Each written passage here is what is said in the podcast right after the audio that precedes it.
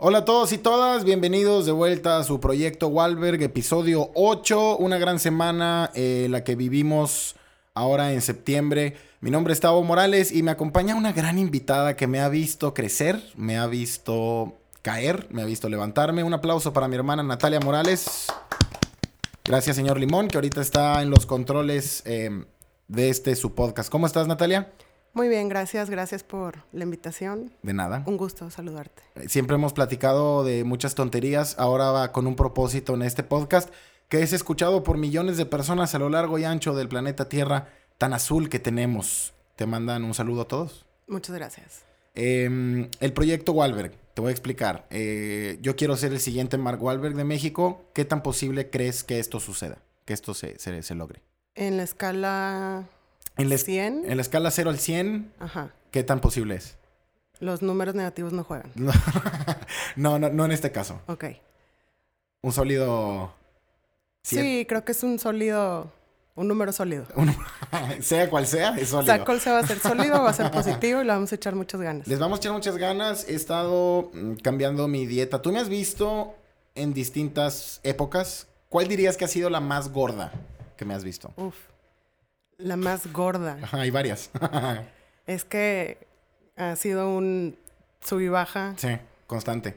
pues sin mucho movimiento, porque Siempre estoy estás como flotando en, el- medio. En el mismo índice de masa corporal. No, yo creo que la que la época que recuerdo así más puntualmente, eh, creo que era cuando estabas estudiando producción musical. Sí, después de preparatoria. Sí, después de prepa, creo que por ahí tuviste una racha de bastante sobrepeso. Bastante. Pesaba 120 kilos, ¿lo puedes creer? 120, pero se, se escondía bien porque tengo un cuerpo grande. Lo que pasa es que el peso creo que funciona como la temperatura, o sea, una cosa es lo que indica y otra cosa es la sensación térmica. La sensación obesa. Entonces, 120 de sensación 140. 350. Sí, entiendo. De hecho, hay una fotografía en un cumpleaños tuyo que fuimos a algún bar en Barrio Antiguo, aquí en Monterrey, y salgo contigo y con una, una amiga tuya de carrera, Alejandra. Ah, Alejandra Arevalo, que Sí. Le mando un saludo si de casualidad saludo. está escuchando esto. Es- Tiene su podcast, de hecho. Sí, Sputnik. Sputnik. Sí, Para es, eh, libros, lectura. Sí, hace mm, análisis y recomendaciones de libros. creo, Ah, muy bien. Pues le mandamos, Un le mandamos un fuerte saludo a Alejandra. Y esa vez estuve tomando cerveza, me lo recuerdo bien. Y en la foto puedes ver claramente cómo todos están a una temperatura. O sea, todos están ahí a 15 grados y mi cuerpo está como a 47. Más o menos. Y está el sudor en la cara y no sé por qué chingados pensé que tener el pelo medianamente largo era buena idea. Según yo eso iba a cubrir como que la gordura. Pero algo, en vez de, de cubrirla, la remarca. O sea, el pelo, el pelo así larguillo en los cachetes. Son ilusiones, creo que a las cuales acudimos todas las personas. Es como eh, las personas que eh, tienen un claro sobrepeso y entonces deciden ponerse, Playeras negras o, sí, como si... o, o de rayas, o de rayas eh, verticales. O un chalecito que les cubre como el 20% de su brazo. el pachiclón. Sí, o sea, es por una, creo que es por una sensación de, Falsa. de falsa seguridad. sí. Sí, sí, todos estos trucos de que déjate la barba, Sí. playeras negras. ¿Sabes de qué me di cuenta yo? Hace poquito, ¿conoces esta frase famosa de, ay, te odio porque no engordas? Alguien flaco. Sí. Y recuerdo que cuando yo le he dicho, es como, güey, ¿por qué actúas como si nunca hubieras comido lo que tú quieres como quiera? De que, ay, me cagas, puedes comer lo que sea. Güey, tú comes lo que sea como quiera. Nada más que tienes menos pudor y menos conciencia. Y estás tragando como bestia como quiera. Y por alguna razón la agarras contra los flacos que no pueden engordar. Y es que, güey, sigues comiendo lo mismo. Es que uno dice, ay, me caga porque, me cagas porque no engordas, pero en realidad lo que quieres decir entre líneas es, estoy decepcionada de mi persona porque no tengo fuerza de voluntad para comerme una hamburguesa en lugar de tres. Exacto. Que por, que por cierto, tres hamburguesas, si tú que nos estás escuchando, es tu común, eh, sábete que estás mal. O sea, no, no son buenos números. Como yo me acuerdo que me enorgullecía porque me podía comer más de 20 nuggets en prepa y en carrera. Ya después ya no pude. Pero hubo una época en la que podía comer fácilmente 20 nuggets. Y era un gran orgullo hasta que analizas ya vas creciendo y dices, güey, no hay ningún orgullo en 20 nuggets. Hay orgullo si en vez de esos nuggets pides una ensalada César. Ahí está el, el verdadero logro. Porque 20 nuggets son fácilmente dos pechugas de pollo simplemente ahogadas en aceite. Sí, bueno, partiendo de que, comillas, comillas, los nuggets son pollo. Exacto. sí, sí, sí. Sí, porque el 90% de esa mierda es no plástico. quiero saber, no quiero saber qué es, sabe delicioso. Pero qué rico, qué rico plástico. Entonces, sí, preparatoria y carrera fue probablemente mi peor, mi peor racha. ¿Cuál ha sido la mejor? si es que hay alguna. Sí, no, ha habido épocas donde te conservas bastante delgado, pero sí hay que confesar que son épocas que te duran 15, 18 días, más o menos. sí, el lapso es corto. Y la cosa es que creo que la clave está en, ser constantes. O sea, a veces las personas nos ponemos una meta que de entrada sabemos que es inalcanzable. Entonces, es bien fácil después rendirnos y sentirnos mal por no haber cumplido una meta que de entrada era inalcanzable. inalcanzable. Tú tuviste una gran racha este año y medio de perder peso y de cómo cuidarte de cambiar tus hábitos. Sí. Ah, ya tienes como que otras rutinas. ¿Cuál dirías que es, o, sea, qué has cambiado de, tus hábitos que te han beneficiado en bajar de peso? ¿Cuál es el que más tienes así presente? Em, pues... Bajar el tenedor. Sí, o sea, creo que a lo mejor, no sé cómo voy a sonar, pero es una realidad. Eh, mi mayor motivación, pues mira, voy a cumplir 35 años. Entonces, mi mayor motivación es eh, no quiero pagar un seguro de vida muy alto. Ya, ok. Ese es tu, ese es tu objetivo. Sí, o que sea. Que todavía seas asegurable. Que todavía pueda ser asegurable y que no me dé un infarto a los 40. Que mujeres, este es un chiste de Friends, a las mujeres también les da infartos, enfermedades del corazón. Lo que pasa es que digo ya, o sea, hablando un poquito en serio, el mayor cambio que he hecho es mi relación con la comida. O sea... Ok, ¿desde cómo la percibes? Desde cómo la percibo. O sea, el alimento es para... De que sobrevivir. No es para hacerme pato si estoy de que evitando, o sea, no, ya no lo, o trato de no hacerlo por cuestiones emocionales. De que si estoy aburrida, como, pues ya, no. ¿Sí me explico? O sea... ¿Qué, ¿Qué, es lo que la mayoría hacemos? Nada más que nunca encontramos la asociación entre emociones y alimento. O sea, no lo conectas que van de la mano de una manera Sí, o sea, impresionante. Es, muy, es muy famosa la frase de se come sus, sus sentimientos. Y hay gente que tiene muchos sentimientos. Muchos sentimientos. Muchos sentimientos. Te pone a pensar en Carstens. Sí, bueno, eso es un, eso es un chiste de la vida impresionante. Porque qué, emociones se está comiendo ese señor. Ese señor se está comiendo... Ah, lo que representa... O sea, todo el terror de los noventas se está tragando. O a lo mejor es una falla biológica. Se está comiendo un montón de secretos de Estado. o sea, ese vato se está comiendo quién mató a John F. Kennedy. A Colosio. Se está comiendo Área 51. Ya, ya, ya. Sí, se está comiendo Colosio. Sí, sí, sí. Ese güey sabe todo. Señor, señor Limón, ¿usted alguna vez se ha comido sus sentimientos? Yo creo que definitivamente. Muchas veces. ¿Crees que definitivamente? O sea, es una creencia de algo absoluto. Sí. Perfecto. El señor Limón que eh, me ha pasado varias técnicas de respiración y como posiciones asiáticas, de técnicas asiáticas. Qué bien hacen su mierda los asiáticos. ¿Cuál sería una posición no asiática? No asiática. O sea, ¿cómo distingues? Eh, supongo que la posición de vaquero de sacar tu revólver es gringa. Esa nunca he visto un chino. Nunca he visto chino en un duelo en un Mexican standoff. Supongo que esa es una posición americana. ¿Los has visto en un Chinese stand No sé cómo serían. ¿Con qué? Con, con palillos chinos. No sé. Yo creo que lo evitarían. ¿Quién, quién puede...? sí. ¿Quién puede, ¿Quién puede agarrar los palillos chinos más rápidos en el oeste? O en su caso, en el este? ¿O en dónde está? Está en el este de algún país. Pues es que todo es cuestión de perspectiva desde dónde, hacia dónde desde dónde estás viendo. China está al este de alguien. Y está al oeste de alguien más. Y al norte de alguien. Y, al sur de otros tantos más. Pero siempre unidos con la gran hermandad que es la humanidad. ¿Consideras que son mejores los asiáticos? Definitivamente. En sus, en sus prácticas alimenticias y... Sí, creo que en filosofía en general comprenden el mundo de una manera muy distinta a como lo hacemos nosotros de este lado del charco. Sí, son más prácticos. Y a la vez como más enfocados en que el Lo que pasa es cuerpo, que espíritu, o sea, tienen más presente la- la- el trip de cuerpo, espíritu, todo esto forman parte de uno. Y a veces acá en México, por ejemplo, no, no, no escuchas tanto a alguien que cuide su alimentación por cuidar su lado emocional.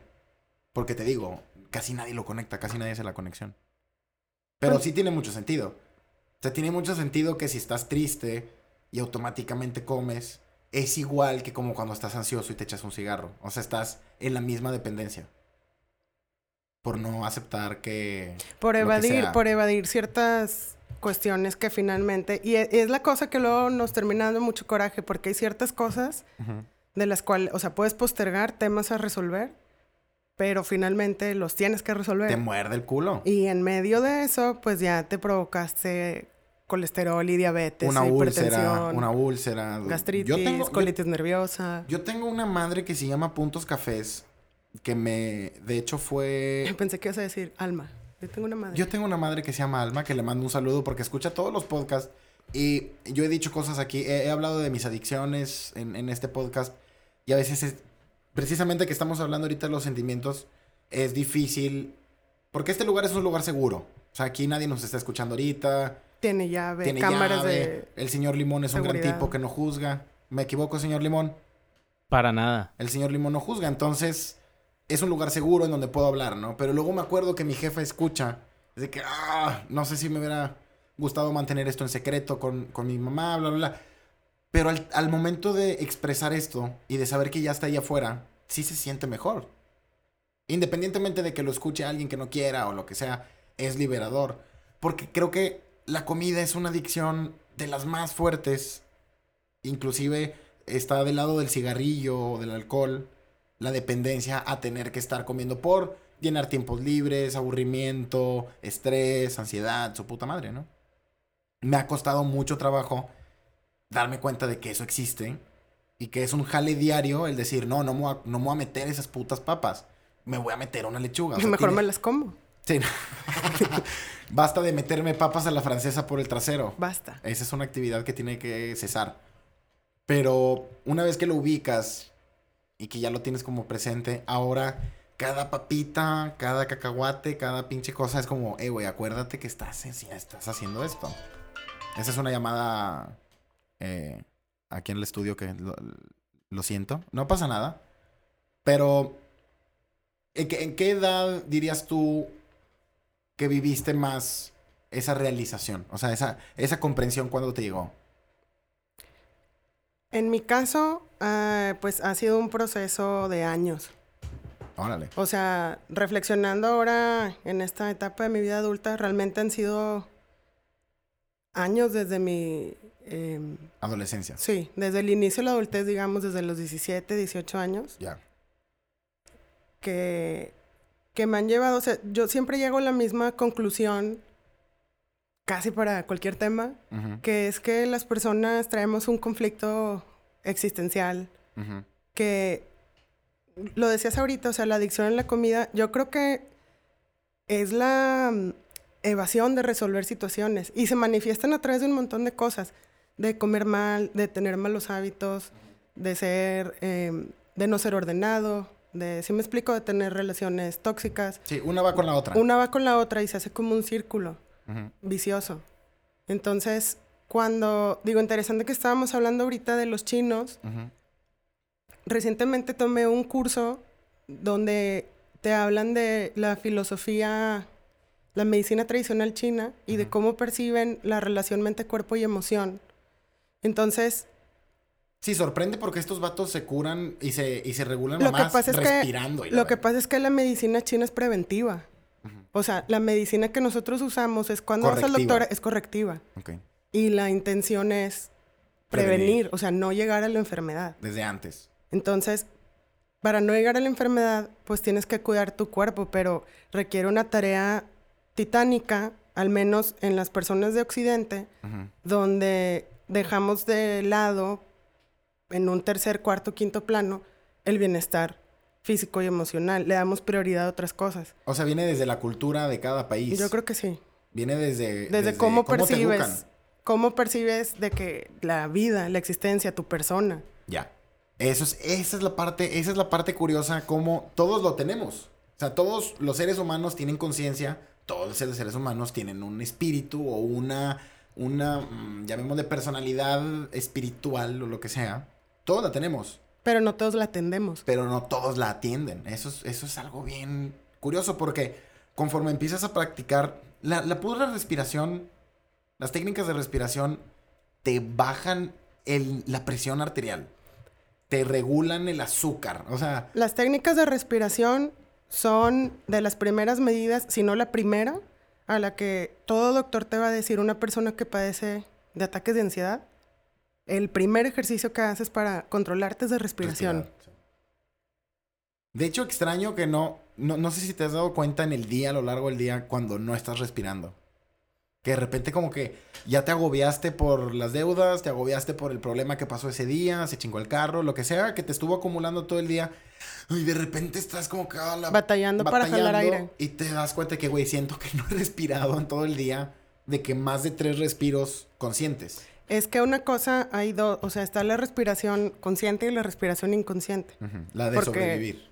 Sí, hay funciones del cuerpo humano que se hacen a pesar de nuestra voluntad, como respirar, como el corazón que esté bombeando sangre, Ujú. etcétera, Parpadear. parpadear, etcétera.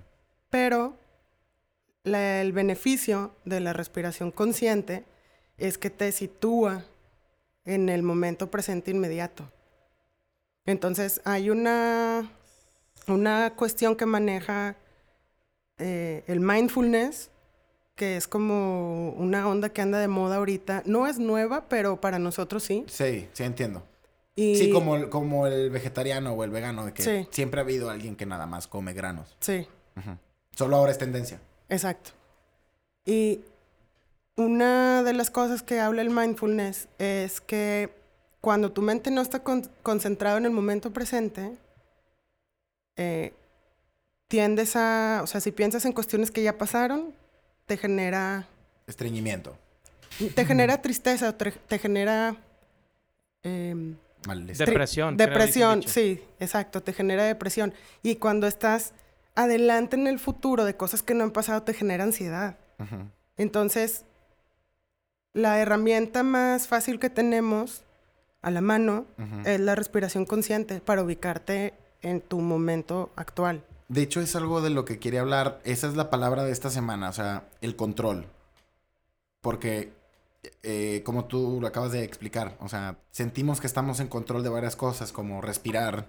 Es una falsa ilusión Ajá. que la- necesitamos generarnos. Y cuando, cuando sientes que vas perdiendo el control poco a poco, no te vas dando cuenta con qué, según tú, lo estás como tomando. O sea, lo estás perdiendo en tantas cosas, en la comida, en el ejercicio, y la que empiezas a tomarlo en otras cosas. De que, bueno, pero mis finanzas están intactas. O Sí, pero a costa de qué? a mi carro nunca le hace falta gasolina, o lo que sea. Que son como las pequeñas dosis de control que crees que tienes.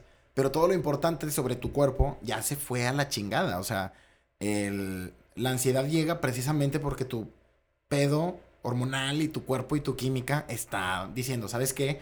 Tú no puedes con el control. Bueno, záfate a la chingada y yo inconsciente lo voy a agarrar y voy a tomar estas cosas necesarias para sentirme en control. Porque no hay nada más horrible que sentirte sin el control de tu persona. El riesgo ahí es que cuando le cedes o cuando el inconsciente toma el control, el inconsciente no es capaz de discernir qué es real y qué no, entonces agarra parejo. Sí, para todos lados. Para todos vamos. lados. O sea, es como cuando aquí en algún sexenio, algún par de sexenios atrás, eh, metían a la policía militar y es exactamente igual. O sea, esos vatos agarran parejo. Sí. No se van a detener a preguntar quién es quién. Sí, sí, sí.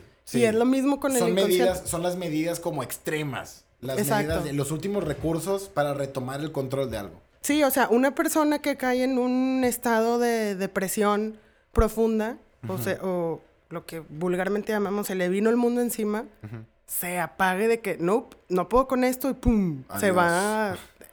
Que aparte esas son las frases que utilizamos para, para mencionar que alguien estaba... Se le vino el mundo Se le vino el mundo encima y Se quedó en piloto automático. Y es de que, güey, no se le vino el mundo encima. O sea, el mundo encima, el mundo así de que los problemas del mundo, de que la gente que está en altos cargos, tratando de salvar el planeta o lo que sea, ese es el mundo encima.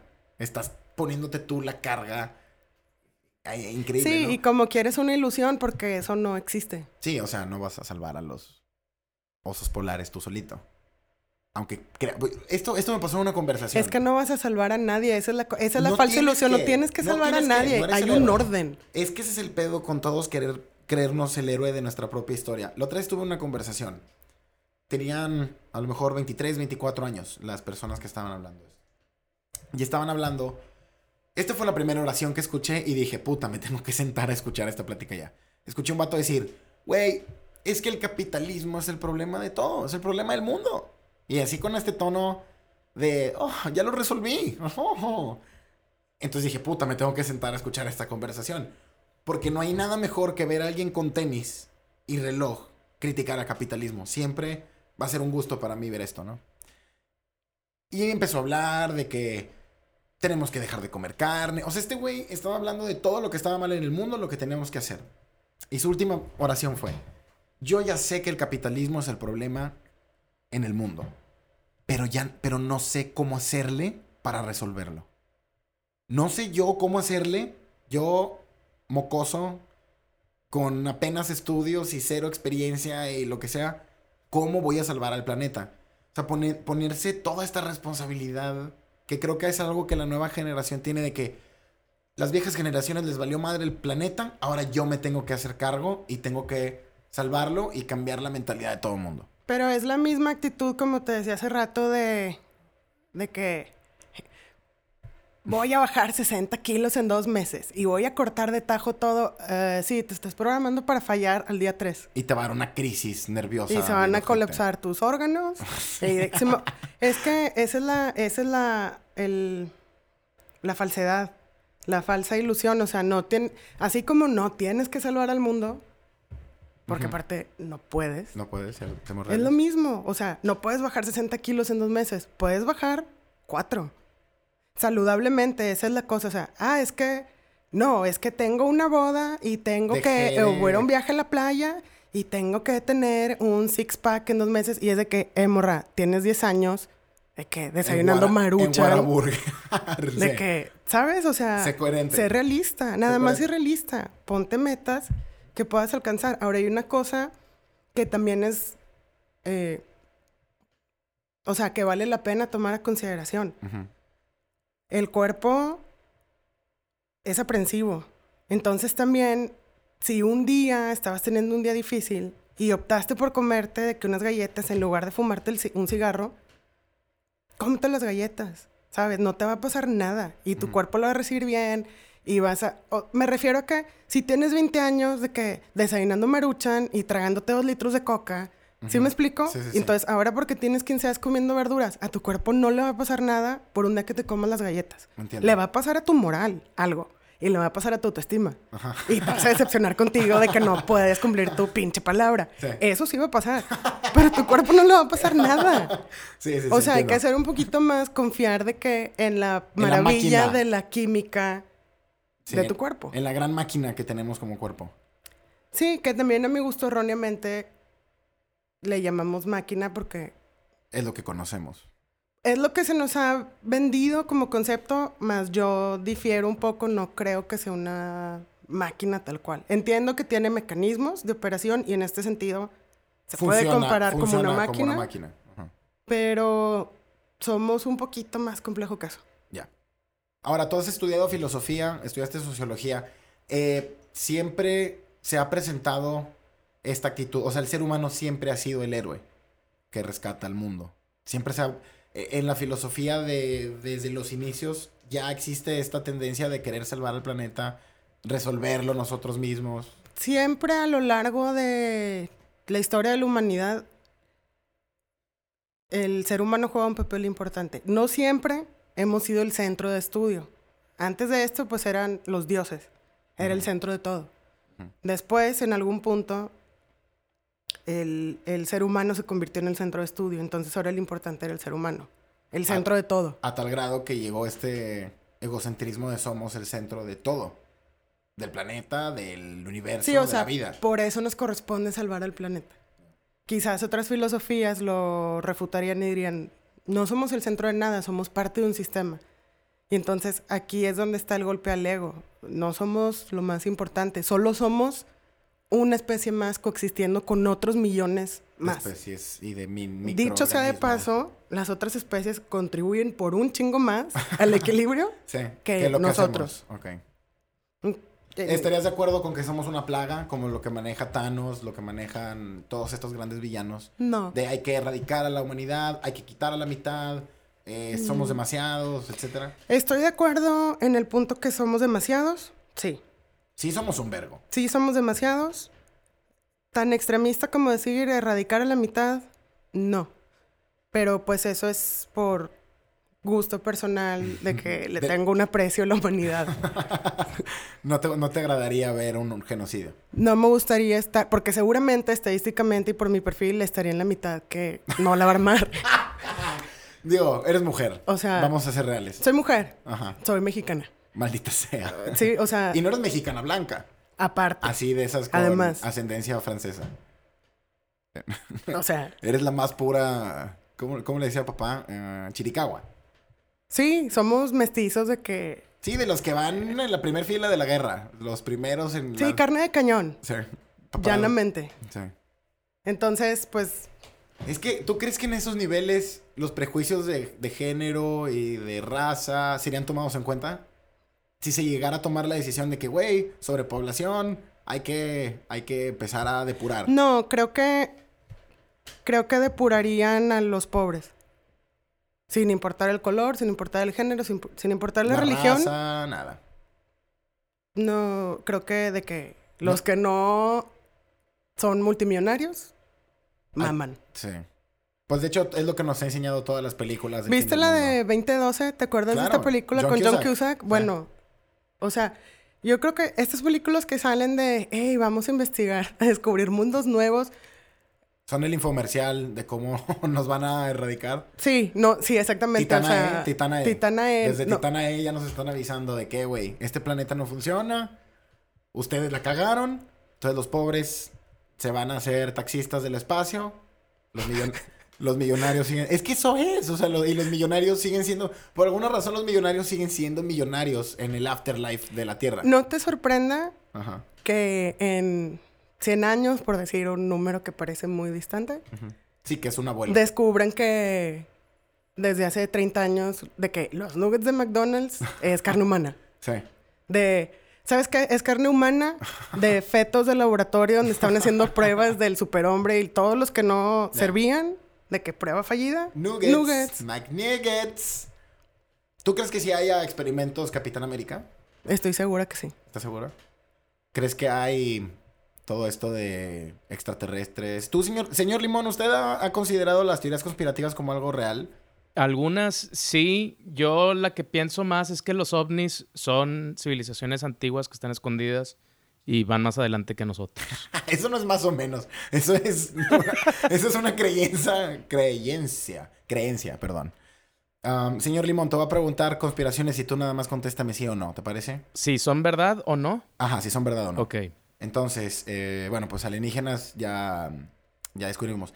¿Las pirámides las hicieron extraterrestres o los humanos con ayuda extraterrestre? Los humanos con probablemente ayuda extraterrestre sumerianos y esa onda. Ok. Sí. Yo no creo que fueron los humanos con ellos extraterrestres. Yo creo que fueron extraterrestres esclavizando humanos. Utilizándolos para hacer las pirámides. Muy bien. Segunda, eh, la isla de Pascua. ¿Cuál es? Ah, eh, ¿La del conejito? No, la de las cabezas.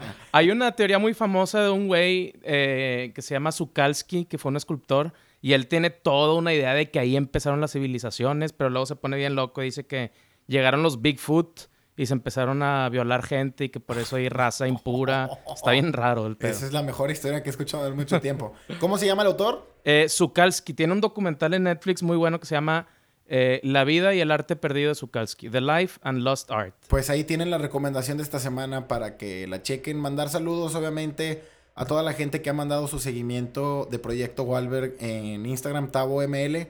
Eh, increíble la banda que ha respondido. Me da, me da gusto y al mismo tiempo me hace sentir culpable porque yo he bajado dos kilos más desde que empecé. Y hay banda que ya lleva 10. hay banda- y eh, de, eso, de eso no se trata, no se trata de competir. Tu compromiso es contigo. Esa es la mejor lección. Ahí tienen ya la recomendación y la lección. El compromiso es con uno mismo. Cuando dejas de hacer compromisos por los demás y, y te comprometes nada más por ti, las tareas se hacen mucho más sencillas. Hacer ejercicio ya no es tan pesado. Comerte un aguacate en lugar de unas rufles, ya todo, eh, todo empieza a tener más sentido cuando el compromiso es 100% contigo. Cuando no lo haces para impresionar a una morra, cuando no lo haces para impresionar a tu familia, de que yo puedo, lo que sea. Está chido tener combustibles, supongo. O sea, combustibles como, ah, que, que la gente me vea, que la gente reconozca mi progreso. Yo no creo que eso esté mal, pero no creo que deba de ser la razón principal por la cual estás haciendo cambios. Tú en tu ejemplo, por ejemplo, fue por ti misma la que decidiste hacer los cambios en, tus hábitos. Así empezó. Sí, definitivamente. Siempre, siempre he sido y creo que sí será. O sea, es por... Digo, va a sonar a lo mejor cursi, pero... Como tenga que Es lo que creo realmente. o sea, tiene que ser principalmente por amor propio. De que... Sí. Es de, o sea, es demostrarte a través del cuidado de tu cuerpo que te aprecias y te quieres y que quieres estar saludable y en bienestar. Morir lo menos temprano posible. Morir cuando tengas que morir, porque eso nadie te lo garantiza, pero vivir con la mejor calidad que te puedas brindar. Aunque sean un par de semanas. Sí, o sea, ahorita que dijiste el hacer ejercicio, igual, o sea, o sea, es lo mismo, o sea, hacer ejercicio porque está chido aprovechar tu cuerpo mientras sirve. Sí, las rodillas todavía se doblan, la cadera te responde, los brazos son fuertes, porque esa mierda se acaba. Más pronto de lo que crees. Señor Limón, ¿usted cuándo cree que va, va a alcanzar su tope atlético y físico? Híjole, me gustaría pronto. Yo quiero llegar también a los 80, creo que también es tu meta, ¿verdad? Sí, 80 años estaría excelente. no, de, de, peso, de peso. Ah. sí, 80, 80 kilos, tal vez, 82, 80, pero ya con músculo. Ok, ok. Eh, tú ya estás en tu peso. No. Ya estás más abajo de tu peso. A mí me faltan 5 kilos para estar en el límite. De arriba, de Arriba, pero honestamente nunca, o sea, no me guío por eso. Me guío por de que si mis niveles de azúcar, colesterol, presión, etcétera, están bien, excelente. Si me gusta cómo se me ve la ropa, excelente. Y ya con eso lo demás. No te, no te está casando todos los días. Tienes que bajar esos 5 kilos. no, no. Porque esa es la otra, cuando te obsesionas. Obsesionarse puede ser peligroso con el peso. Yo estoy contenta con poder de que sentarme y que no se me duerma la pierna. Ya, que la circulación funcione. Sí. Que son de... Si eh, tú que estás escuchando esto probablemente estás cagando porque yo conozco... Conozco a mi gente, Natalia señor Limón. Probablemente está haciendo de la popo y llevas escuchando esto más de tres minutos y ya se te durmieron las piernas. Una, levántate de ahí, por favor, límpiate. Y dos, eh, hay que echarle algo ahí a la circulación, porque no es, no es normal. Para muchos dicen, no, es normal, pues estuviste sentado mucho tiempo. No, es una advertencia de que, hay vato, se te duermen las piernas, las extremidades, probablemente el colesterol ahí está sonando. Nunca está de más ir a hacerse una revisión general. Porque es como el carro, o sea, de repente esta madre ya ocupa mantenimiento mensual, semestral mínimo. Te tienes que tomar la chingada, um, ¿cómo se llama? Desparasitada. Una vez al año mínimo, una vez cada seis meses. En teoría. Tienes que checarte la próstata, o como, me, como mi abuela, nuestra abuela suele decir, la prótesis. Una gran, una gran señora, la señora Dora. No, pero no decía así, decía me duele la, me duele que quedó, Que quedó muy bien de su próstata. Quedó muy refiriéndose a la prótesis de cadera que le habían puesto. y mi papá, mi papá la corrigía, ¿verdad? ¿O no? No creo que se atreviera. No. no, seguía con la broma, ¿verdad? Pero bueno, pues el control, no pierdan el control y yo les recomiendo también, pues sí, llevar un, un tratamiento psicológico si es que tienes sobrepeso, quieres bajar de peso, recordarles que nada de aquí de lo que se comenta es de profesionales. Somos humanos que toman sus medidas, a veces funcionan, a veces no. Lo mejor siempre es asesorarse con un profesional, pero sí creo que es importante que el lado psicológico, si tienes sobrepeso, te va a ayudar a cumplir tus metas más fácil. Si si lo llevas con un tratamiento psicológico eh, específicamente para eso, de que, ah, es que estoy gordo y no quiero estar gordo. Y hablas con tu psicólogo al respecto y eso te va a dar un enfoque, creo yo. Señor Limón, ¿usted tiene um, algún tipo de atención mental? ¿Alguna vez la ha tenido? No, la verdad no. Yo creo que lo más cercano es meditación. Alguna vez intenté ir con un psicólogo, pero no me gustó mucho, como que sentía que caía en la trampa de que se ponía bueno y me decía, nos vemos a la siguiente. Ya. Y siento que como que siempre me dejaba así con un cliffhanger para que siga yendo y Pues nunca es que se arregló nada. es la fórmula de Game of Thrones, hermano. Tienes que, tienes que dejar algo para que vuelvan. Muy cierto. La meditación. Sí, hemos hablado varias veces de la meditación. Yo creo que si batallas para meditar, hay videos de meditación guiada en YouTube que eh, tienes que encontrar la voz adecuada. Porque de repente hay unos españoles de que cierra los ojos y respira. Y es así como, ay, güey. Pero hay voces muy agradables que te van guiando poco a poco y puedes sentir y puedes eh, notar los cambios en los músculos, cómo se van relajando, etcétera.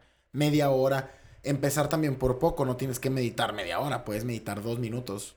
Empezar con dos minutitos solo en un cuarto. ¿Cuánto ha sido lo, lo menos que medita, señor Limón? Probablemente unos así tres, cinco minutos. De nada más resetear la máquina. Sí, hasta, hasta el ejercicio de la respiración a mí me gusta porque yo siento que es más fácil enfocarte en algo que enfocarte en nada, que es como que la idea que la gente tiene de la meditación. Entonces, cuando te enfocas en la respiración, para mí es, pues al menos enfocarte en una cosa. Y creo que es más fácil enfocarte en una que ninguna. Y ahorita cuánto tiempo llevamos, señor Limón? Ya 36. 36 minutos. Pues para despedirnos, porque ha sido una plática bastante larga y agradable. Eh, tres respiraciones les voy a regalar. Miren, miren cómo se hace. Miren, o sea, simplemente.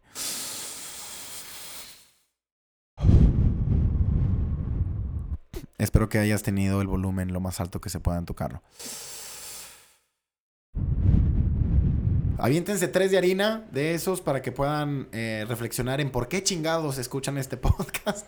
espero que espero que les haya servido de algo. Manden su progreso a Tavo ML. Y aunque no quiero hacer este un programa comercial, les quiero recordar que el viernes 27 de septiembre estoy en el bar 139. Los boletos están en moraleando.com.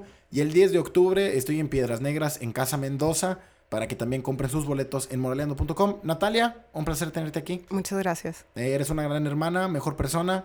Eh, te deseo lo mejor. Same sis. Same sí. Señor Limón, como siempre. Same sí.